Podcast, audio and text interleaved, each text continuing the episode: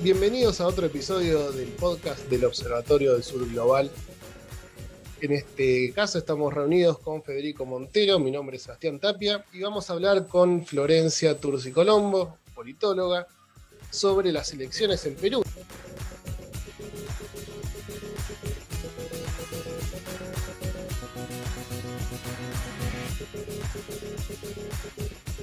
Florencia, ¿cómo estás? Hola, buenos días. Contanos cómo, cómo llega Perú a estas elecciones, ¿no? Digamos, tuvo dos años de una situación política bastante complicada, este, pero finalmente parece un poco despejarse ahora, o por lo menos debería traer un poco más de tranquilidad estas elecciones. Perú llega a estas elecciones en medio de una crisis política que se reveló el año pasado, centralmente en noviembre, luego de la vacancia de Vizcarra aprobada por el Congreso y un breve periodo presidencial de Manuel Merino, que fue un gobierno eh, más bien eh, de facto, de un golpe parlamentario, y que luego el, Congreso designó con un apoyo de determinados partidos un nuevo presidente que es el actual presidente eh, Sagasti. Bueno, esa crisis política llega eh, y tiene un antecedente también, que podría ser todo el último periodo presidencial, en donde hubo cuatro presidentes distintos. El primero fue eh, Kuczynski, que también eh, terminó renunciando por un escándalo de, de, corrupción. Luego vino Vizcarra, luego estuvo ese paso de Merino, que duró cinco días en la presidencia, desde el gobierno ilegítimo. Luego hubo 24 horas en las que el Perú no tuvo un presidente, en el cual el Congreso tuvo que decidir hacia las apuradas y armar una nueva coalición de gobierno, que fue el actual presidente Sagasti. Bueno, todos estos cambios en la presidencia que hubo en los, el último periodo, los últimos cinco años, marcan un poco esa crisis política en una tensión entre el Ejecutivo y el Legislativo por distintas posiciones de poder, en donde había eh, dos facciones la derecha, una la que encabezaba el Ejecutivo, primero por Kuczynski y después por Vizcarra, y otra facción en el Congreso, la facción fujimorista, que impedía de cierta manera eh, esa buena relación entre Ejecutivo y Legislativo. Bueno, esa situación política hoy en día podríamos decir que con la llegada de, de Sagasti está más atenuada y luego de esas grandes movilizaciones que se dieron entre noviembre y diciembre en Perú. El clima está más estable, sobre todo porque está atravesando una fuerte segunda ola de, de contagios del coronavirus, eso también provoca eh, que las movilizaciones hayan bajado y sin embargo esa crisis sanitaria también marca un poco la mala gestión que hubo en el último gobierno eh, con la pandemia. Bien, Florencia, tengo una consulta porque eh, describiste así muy sucintamente y en una síntesis apretada todo lo que fue el desarrollo de una crisis política eh, muy importante eh, en Perú. Y la, la, pregunta sería, bueno, después de toda esa, de toda esa crisis, reacomodamientos de gobierno, ¿Cómo, ¿Cómo queda ahora, cómo se plantea ahora el escenario? ¿Cómo se reagrupan los actores? ¿Cómo se reagrupan las propuestas? Si es que se pueden identificar los actores en base a propuestas o a, o a tendencias de carácter ideológico o todavía estamos en un momento previo donde todavía no, es tan claro cómo se va perfilando la, oferta electoral y los actores de cara a, a las presidenciales? Hay un total de 19 candidatos a la presidencia, es decir, hay un montón de, de, de candidatos, candidatas. Este, de ellos, las últimas encuestas remarcan que hay cuatro con más chances. Uno de ellos, el cual ya desde el año pasado se, se presentaba como el mayor referente o el que tenía mayor intención de votos, que es eh, George Forsyth. Eh, él representa un sector, podríamos decir, de derecha, de centro derecha, es en realidad futbolista, exfutbolista, que fue alcalde eh, de una región. Bueno, él es el que tiene mayor intención de voto, pero que no alcanza el 15% en esa intención de voto. Eh, y que incluso eh, las encuestas señalan que eh, el 20% de, de, los encuestados que aún no han decidido a quién votar. Es decir, no se sabe todavía a quién votar y me parece que ese es el mayor punto fuerte que señalan las encuestas y que lo más probable es que va a haber una segunda vuelta electoral ya que ningún candidato proyecta una intención de voto de mayor del 50%. Luego de Forsyth le siguen eh, tres principales candidatos, algunos más conocidos, entre ellos Keiko Fujimori, también eh, Verónica Mendoza y Johnny Lescano. Ellos tres eh, tienen el 7, 8 y el 9% en intención de voto. Es decir, tienen porcentajes muy bajos, ninguno llegaría al 50% y la mayor parte de la población aún no decidió a quién votar. Lo que se señala respecto a estos candidatos y en relación con las anteriores elecciones presidenciales es que son candidatos relativamente nuevos, es decir, no tienen tanta trayectoria política, muchos hablan de candidatos del siglo XXI y que se han dejado atrás esos candidatos tradicionales del siglo XX, la mayoría de esos candidatos están siendo procesados o tienen condenas por corrupción o están siendo investigados, ¿no? Algunos de ellos, por ejemplo, eh, Alejandro Toledo o Alan García, que eran candidatos que veníamos en las últimas elecciones presidenciales que siempre se presentaban, aunque no lograban un buen porcentaje de votos, pero eran candidatos reconocidos y que habían tenido periodos presidenciales antes. Bueno, Ninguno de estos candidatos eh, tiene experiencia previa en la presidencia, sin embargo, algunos sí tienen mayor trayectoria, como es el caso de Johnny Lescano, que ya eh, tiene cuatro periodos eh, como congresista, es decir, de todos es el, de los más grandes, digo, de estos cuatro que señalé como los que tienen mayor intención de voto, es el, tiene 60 y algo de años, el resto tienen 40, por lo cual es el que mayor experiencia tiene. y sin embargo, son vistos como candidatos nuevos, algunos no son tan conocidos en todos lados, pero que eh, representan por ahí eh, esto que se llama como una nueva generación, una nueva forma de hacer política eh, y que están en centro de escena unos nuevos debates, podríamos decir, entre ellos el debate por una nueva constitución que también aparece presente, la agenda de género que también aparece presente y, por ejemplo, la violencia policial, que es algo que apareció también en las movilizaciones del año pasado como un nuevo tema de agenda. Bueno, también la corrupción, que ya tiene más, más tiempo eh, en escena pública como uno de los temas, eh, y sin embargo, eh, me parece que es el tema más problemático de abordar y que ningún candidato logró bien cómo, bueno, cómo abordar este tema. Entonces, lo que se dice es que se terminó un ciclo respecto a una forma de hacer política, que era esta forma por ahí más tradicional, y que aparece una nueva generación que trata de hacerse eco de esas movilizaciones del año pasado, eh, de esa juventud que reclamaba una nueva forma de hacer política. Y que sobre todo esto marca que hay un fuerte rechazo a eh, eh, la política esa que podríamos llamar tradicional y que sobre todo se asienta en el Congreso. El 80% de la población rechaza a el actual Congreso eh, del Perú, por lo cual esto marca un poco ese descrédito que tiene hoy en día la política. Y que así todo, aunque estos candidatos son nuevos, no hay un fuerte entusiasmo con el futuro que puede generar un nuevo gobierno. ¿No? Por eso ese 20% que aún no decidió el voto me parece que se ve más representado en que ningún candidato logra eh, hacerse eco de estos nuevos reclamos, de esas movilizaciones del año pasado. Lo que podemos decir es que no se prevé, así como tenemos estos candidatos, eh, distintos candidatos para la presidencia, no se prevé un cambio grande respecto a las fuerzas que componen eh, el Congreso para el próximo periodo. ¿Por qué digo esto? Porque esos candidatos no tienen partidos fuertes, es decir, mientras eh, Forsyth proyecta una intención de voto entre el 11 y el 14%, su partido, que es Victoria Nacional, eh, no tiene la misma intención de voto para el Congreso. Es decir, no llega al 1% en intención de voto para el Congreso. Por lo cual se piensa que es muy probable que el próximo Congreso mantenga una composición similar a la que tiene hoy en día. Y esto es problemático porque dijimos que es el Congreso el que presenta el mayor rechazo. Lo mismo sucede con Verónica Mendoza. Mientras ella tiene una intención de voto entre el 8 y el 9%, su partido, que es Juntos por el Perú, proyecta también una intención de voto para el Congreso del 1%.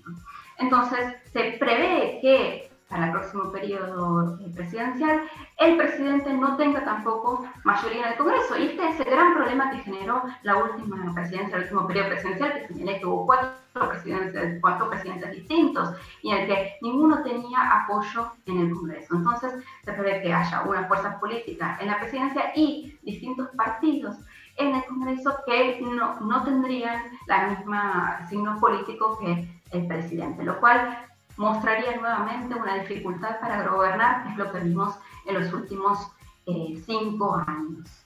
Este, me parece que ese alto rechazo del Congreso no pudo canalizarse aún políticamente y que ningún candidato pudo entonces canalizar esto políticamente y lograr mayoría.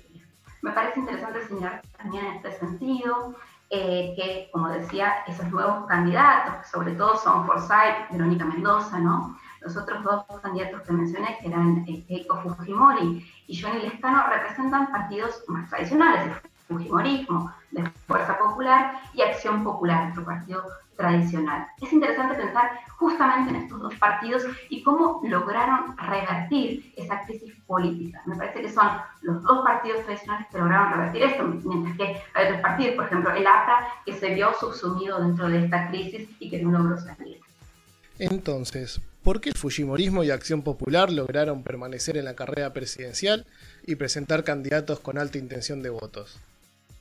Bueno, esa es una pregunta que me parece buena retomar porque es que las movilizaciones del año pasado no salpicaron eh, dentro de ese clima de corrupción y de descrédito político a estos dos partidos. ¿Por qué? Bueno, podemos pensar por un lado el fujimorismo en el que en las elecciones de enero del año pasado, en enero, eh, Vizcarra había cerrado el Congreso y había llamado nuevas elecciones eh, legislativas. Bueno, en esas elecciones de enero del año pasado, el fujimorismo perdió 58 de sus bancas. Tenía 75 eh, bancas en el Congreso y se quedó con 15 a partir de enero del año pasado. Esto es que saliera un poco de escena. Muchos hablaban de que en realidad había una suerte de, decadencia del fujimorismo, pero bueno, esto le terminó beneficiando porque esas movilizaciones del año pasado contra el Congreso no eran precisamente contra el fujimorismo, eran contra otra serie de partidos políticos que agrupaban a la derecha dentro del Congreso, entre ellos Unidos por el Perú, Podemos Perú e incluso el Partido Morado, que aunque no estuvo a favor de la vacancia de Vizcarra en noviembre pasado, sí quedó dentro de la volteada de esos partidos que estaban representando a una derecha y una suerte de estabilidad dentro del Congreso eh, que era sospechada de corrupción. Bueno, fueron esos tres partidos los más desacreditados y que hoy en día los candidatos que presentan eh, tienen porcentajes muy bajos para la intención de voto para la presidencia. Bueno, el Fujimorismo logró salir airoso de todo esto, eh, presentándose como una suerte de moderación dentro de ese clima de inestabilidad. Por eso Keiko Fujimori tiene altas posibilidades de llegar nuevamente, sería su tercera oportunidad en llegar a una segunda vuelta electoral. Sucede con eh, Acción Popular, que presentó como candidato a Johnny Lestano, que logró distanciarse de Manuel Merino, ese gobierno de Manuel Merino, gobierno de facto que estuvo cinco días en la presidencia, que era de Acción Popular. Bueno, logró distanciarse de eso y con un discurso en donde pone en el centro al Estado, en mayor eh, participación del Estado en salud, en educación, digamos. Entonces, terminó siendo eh, beneficioso para estos dos partidos que tienen posibilidades entonces de llegar a una segunda vuelta. Florencia, y digamos, las propuestas de, Keiko como candidato, digamos, ¿hace una apología del gobierno de su padre? ¿Desea volver al mismo sistema o, o busca proponer algo diferente? Bueno, ella es clara muy clara al respecto, mientras que otros candidatos dicen que es necesaria una asamblea constituyente para una nueva constitución, ella es clara en defender la constitución del 93, que es la constitución que sancionó su padre. En eso es clara. Y después debate que se da respecto de esas nuevas figuras que llamamos figuras del siglo XXI y que Fujimori que representaría todavía eh, las figuras eh, del siglo pasado, ¿no? Eh, y que es respecto a un debate sobre se habla mucho de la mano dura o las políticas sociales, ¿no? Ese sería un, un eje de debate, ¿no? Keiko Fujimori representa más el hecho de la mano dura y de ser inflexible respecto de lo que se llama la corrupción y el populismo, ¿no? Que ya habla de que hay una izquierda radical y un populismo que hay que vencer. Bueno, por otro lado, candidatos como Forsyth y como Verónica Mendoza, incluso eh, Johnny Lescano se presentan más a favor de políticas sociales. Me parece que ahí hay un, eje eh, distinto. Eh, así todo, me parece que el, Fujimori representa entonces esa constitución, la constitución del, del 93, y que también pide una mayor, por ejemplo, uno de los también de debate que está, es ella pide mayor participación de empresas eh, privadas en la obtención de vacunas. Ese también es un tema eh, que se está debatiendo y que es que como el gobierno, el gobierno ha atrasado en la vacunación, eh, muchos candidatos proponen entonces que se abra juego a los privados en este sistema. Bueno, ella es una de las que impulsa entonces que haya empresas privadas que puedan obtener vacunas y, vacunar. Por ejemplo, eso es uno de los temas de debate que propone el Fujimori. Sí, pensando en lo que planteaba Florencia y en esto de Keiko, se me ocurre que también ella representa otra cosa, porque vos bien describías una crisis de representación política, de una forma de, hacer política vinculada con lo parlamentario, con partidos que no tienen un fuerte arraigo, que dependen de liderazgos, que ahora eh, se renuevan a partir de estas las nuevas demandas que irrumpieron sobre todo a partir de, la segunda década del siglo XXI, que tienen que ver con el tema del ambientalismo, un acierto abordaje de la cuestión de género, mucho énfasis en las nuevas tecnologías, ¿no? las nuevas formas de comunicación, intentando representar eh, demandas juveniles. Pero esa es una política, digamos, que, transcurre en un nivel, digamos, parlamentario, que intenta renovarse a partir de estas nuevas demandas, pero que no plantea una forma identitaria fuerte. Y me parece que en Perú el Fujimorismo, con todas sus críticas que se le pueden hacer por el modo, eh, digamos, autoritario de gobierno del, propio Fujimori y la herencia que eso tiene, representa, digamos, decodificado en, los términos de la política de la segunda década del siglo XXI, digamos, e, estas formas autoritarias a lo Trump, etcétera, que son también una expresión de, digamos, son como el correlato, la contracara de esa política parlamentaria medio light, medio soft, de partidos que no son importantes, que son líderes a partir de, demandas medio blandas. Y entonces, eh, como contrapartida a eso, para resolver el problema de la crisis de representación, aparecen estos, estas otras fuerzas de carácter eh, más autoritarias, que alguna literatura diría populistas o populistas de derecha, hay toda una discusión alrededor de si les cabe o no ese término. Y la pregunta sería, y, esto lo digo porque lo hemos visto también en las recientes elecciones en Ecuador, digamos, donde aparece el correísmo, aparecen fuerzas que intentan renovarse de carácter más tradicionales y también han aparecido nuevas expresiones de estas nuevas demandas, muy vinculadas con el tema de las nuevas demandas, de, la apelación a los jóvenes, etc. Y la pregunta es, en estas, eh, sobre todo en el escenario de Perú, donde no se vio la irrupción eh, durante el comienzo del siglo XXI de un proceso de carácter más popular que rediscutiera, digamos, que, que uniera la demanda de renovación política con una agenda popular de ciertas transformaciones estructurales. Para los que no conocemos tanto la, política en Perú, si, Verónica Mendoza o su sector realmente representan eso o si es simplemente una falsa analogía que nosotros trasladamos desde los escenarios que conocemos al escenario en Perú. ¿Cómo lo ves lo que veo es que hay una lógica especial en Perú respecto a lo que podría ser el cambio y la estabilidad, ¿no? Se entiende por ello algo específico y distinto, ¿no? Que en otros países de América Latina. Mientras que podemos ver que de elección a elección hay un constante cambio de figuras políticas, incluso esto que yo mencionaba, de que hay candidatos nuevos de, este siglo, ¿no? Eh, hay una estabilidad respecto de las macropolíticas eh, aplicadas y respecto de la forma de hacer política y de gobernar. Entonces, esta lógica marca que, por un lado, mientras la gente suele preferir, ¿no? los votantes suelen preferir a candidatos nuevos y que representan una idea de cambio en las elecciones, a la hora de gobernar, estos distintos candidatos han mostrado ser una continuidad del mismo modelo y del mismo proyecto.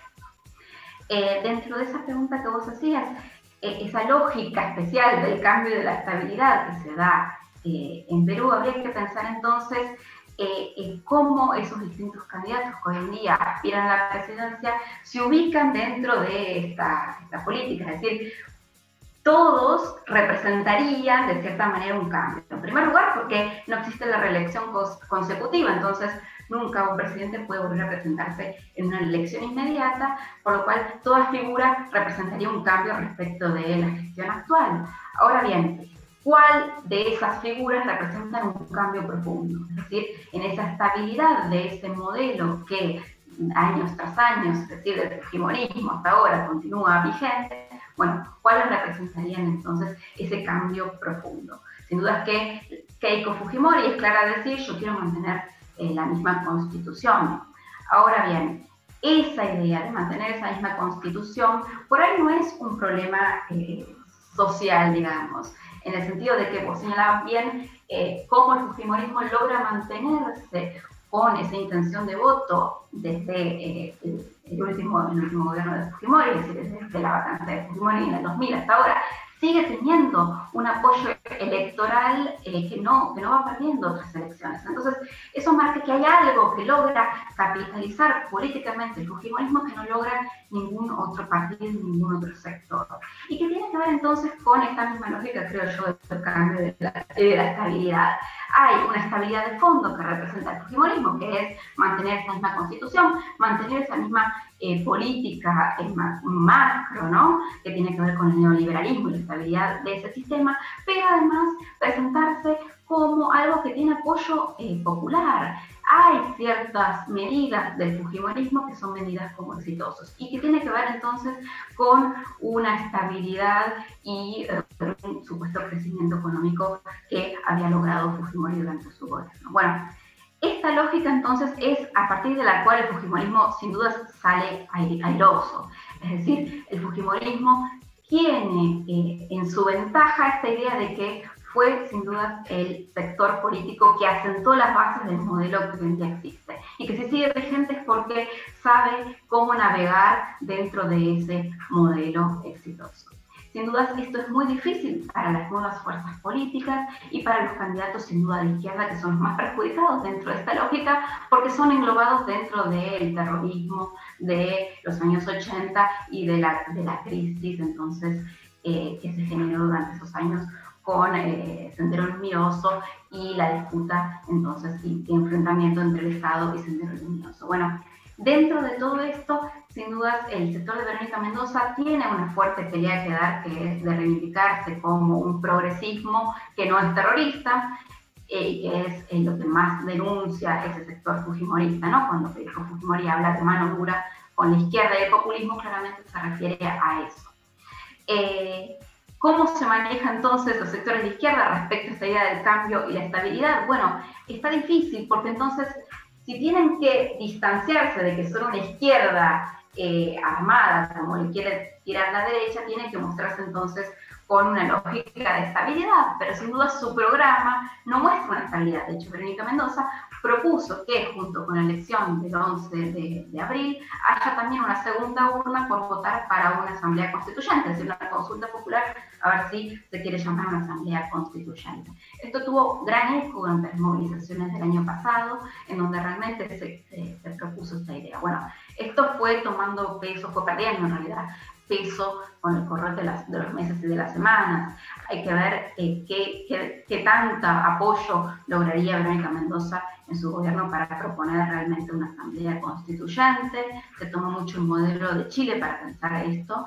Eh, sin embargo, eh, la estabilidad que ha logrado en todos estos años, eso que identificamos con el fujimonismo, pero que excede al fujimonismo y que tiene que ver con toda la derecha del Perú, es muy fuerte y que las movilizaciones de noviembre del año pasado no lograron de verdad desarticular eso y que está claro que en el Congreso permanecen esos mismos sectores y que se proyecta que para el próximo Congreso esos mismos sectores políticos mantengan esas fracciones de poder dentro del Congreso.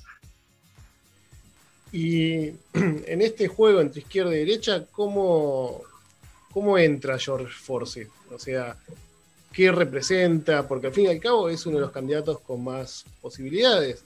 Este, tuvo problemas un poco con la candidatura, también en la justicia, digamos, ¿cómo, cómo está su situación en esto? Forsyth se presenta como un candidato nuevo, de hecho su experiencia política es poca, por lo cual eh, es de cierta manera el que logra aglutinar a cierto sector de la juventud.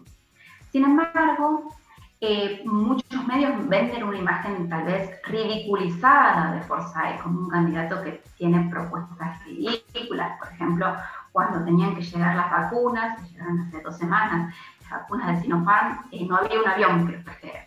Y él propuso, bueno, ¿por qué es tan difícil conseguir un charter? ¿no? Cuando la selección peruana de fútbol sale a jugar, se, se contrata un charter y se, los, y se los lleva y trae fácilmente. Bueno, este tipo de declaraciones hace que su imagen sea bastante graciosa, pero también consigue repercusión por eso, porque este tipo de declaraciones hace que tenga más repercusión mediática que otros candidatos y sin duda es el candidato que más maneja eh, esa juventud en las redes sociales. Eh, así todas sus propuestas se asimilan mucho, creo yo, a las propuestas de Keiko Fujimori, también habla mucho de la mano y de la inflexibilidad respecto de la corrupción. Eh, digo, me parece que ahí tenemos puntos en común. También tiene puntos que se, que se asimilan a la agenda progresista, que es proponer el 6% del PBI eh, para destinado a educación, que es una propuesta también de Verónica Mendoza. Por lo cual, digo, mantiene un juego abierto, tanto por izquierda como por derecha, podríamos categorizarlo como de derechas o como de centros, si se quiere. Eh, sin embargo, eh, es raro pensar eh, en una presidencia de, de Forsyth. Por un lado, porque no tiene un partido fuerte que lo apoye, como dije, no llega al 1% de intención de voto en el Congreso, y es más probable que termine aliándose con otros partidos y con otros sectores para lograr esa suerte de, de, estabilidad que el Perú nos tiene acostumbrados, es decir, eh, en todo caso, su gobierno será similar al último gobierno que hemos visto, en donde todo presidente tiene que terminar negociando con el Congreso eh, para lograr esa, esa, estabilidad y si no lo logra, el Congreso tiene las maniobras suficientes como para sacar a cualquier presidente y nombrar al que ellos quieran, que fue lo que sucedió el año pasado. Entonces, eh, mientras eso no se cambie, la estabilidad seguirá de esa manera, seguiremos teniendo gobiernos similares. Sin duda, la personaje que más representa ese cambio es el sector de Verónica Mendoza, pero también hay otros sectores, ¿no? Me parece que no es, la única candidata por izquierda. Eh, también el Frente Amplio tiene su candidato que tampoco eh, representa más del, 2 o 3% de intención eh, de voto. Entonces, Forsyth tiene a su ventaja que aglutina a ese sector de la juventud que se movilizó el año pasado, pero que no hace eco de esos reclamos, sino que tiene una agenda más propia, que sus propuestas son poco claras, hasta son en cierta manera un poco ridículas y absurdas, que de esta manera logra mantenerse en, en, los medios y en escena y se habla mucho de él, pero su intención de voto sigue siendo aún baja, ya que no llega al 15%. Florencia, te consulto sobre este candidato eh, Forsyth, porque bueno, hace una semana se conoció la noticia de que eh, lo excluían como candidato por un tema de declaración de ingresos, una cosa nimia, que no había declarado 4 mil dólares, una cosa así. Digamos, ¿esto lo ves como un tema normal que se va a resolver o lo ves como un intento de, exclusión de este candidato que está liderando las encuestas? Bueno, podríamos tomar como antecedente las elecciones presidenciales pasadas de 2016.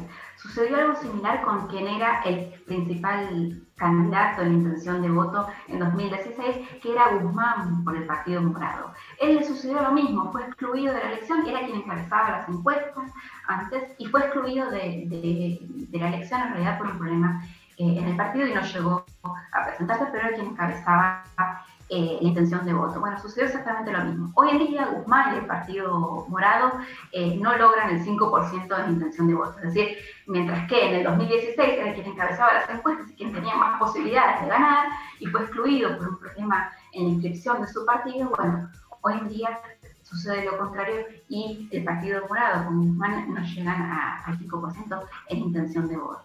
Bueno, podríamos decir que esto no es lo que pasa con, con Forsyth. Yo creo que eh, su candidatura sí se va a permitir, que esto es algo que él puede todavía eh, apelar y que han salido también otros escándalos en sus declaraciones. Por ejemplo, le había dicho que no tenía eh, ninguna causa abierta y cuando en realidad sí tenía una causa eh, por violencia familiar con su, su expareja. Bueno, me parece que son cuestiones que son apelables, por lo cual todavía su candidatura es posible. Pero si tomamos como antecedente este caso, bueno, pensando en lo que sucedió con Guzmán en la elección del 2016, tenemos un antecedente de que es probable que su candidatura, o incluso teniendo la mayor intención de votos, sea eh, impedida.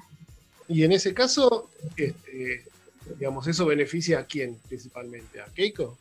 Sí, podríamos decir que en realidad eh, si, pensamos en la candidatura eh, de Forsyth como una candidatura que venía a cubrir cierta vacancia respecto de eh, una intención de voto que buscaba eh, esta idea de, la mano dura, de llamar al orden en un contexto de crisis y de volver a esa estabilidad eh, de un sistema, que es el sistema inaugurado por Fujimori. Bueno, sin duda, quien saldría mejor de esa no candidatura de Forsyth sería Keiko.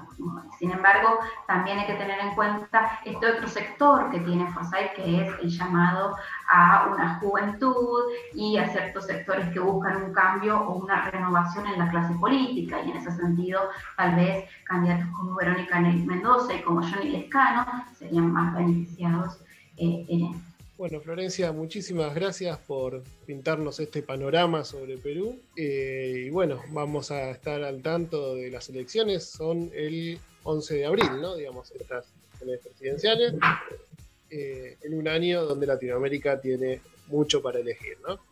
Así es. Estaremos atentos entonces a cómo se va dando el escenario.